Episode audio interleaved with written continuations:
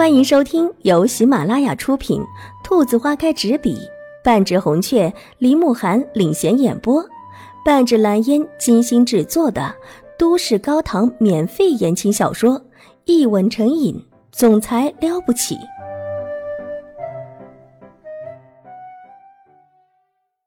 第七百五十五集，傅玉成，你要做什么？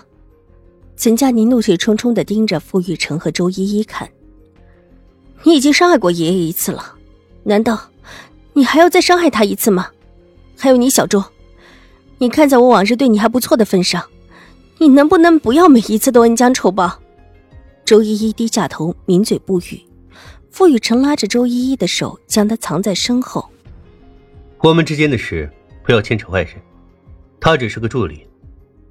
是吗？不应该是心腹大臣吗？傅雨辰微笑起来。也可以这么说，随你怎么理解。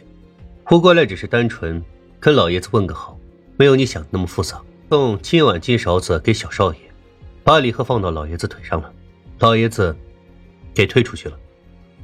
岑佳宁低头一看，果然看到顾林川的脚边掉了一个礼袋盒子，里面的东西已经滑出来，掉出了金碗和金勺子。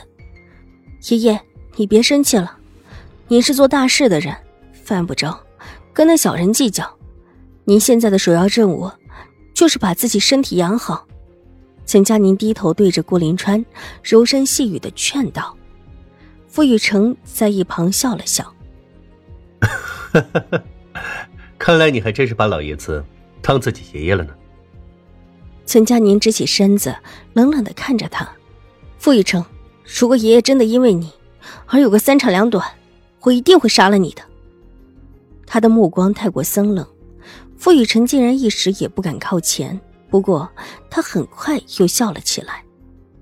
看来我得加把劲儿，离你恨我也不远了。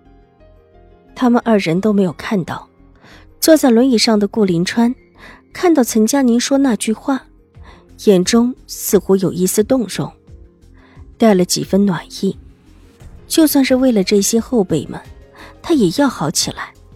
重新的回公司掌管大局，绝不能够让那些小人得逞。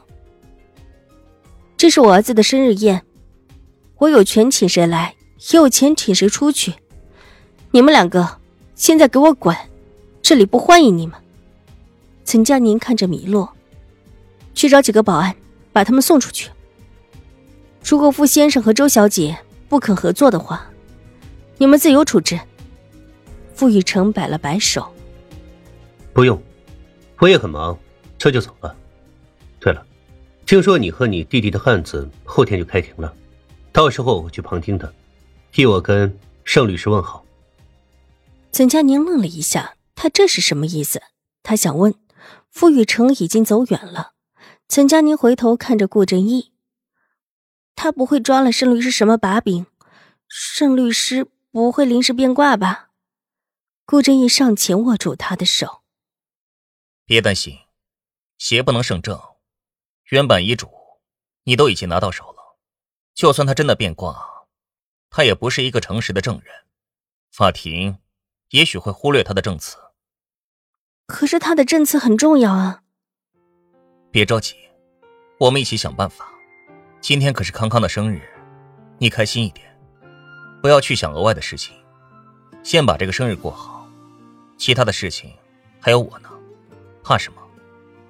一句“有我怕什么”，倒是让岑佳宁安心不少。他一直都知道，顾真义是他强大可靠的靠山，好像只要他在，一切问题都能够解决，他就可以什么也不怕，勇往直前。是，我不能扫了大家的心。岑佳宁冷静下来，也许他刚才的话，就是想让我们自乱阵脚。我们绝不能上了敌人的当。本集播讲完毕，感谢您的收听。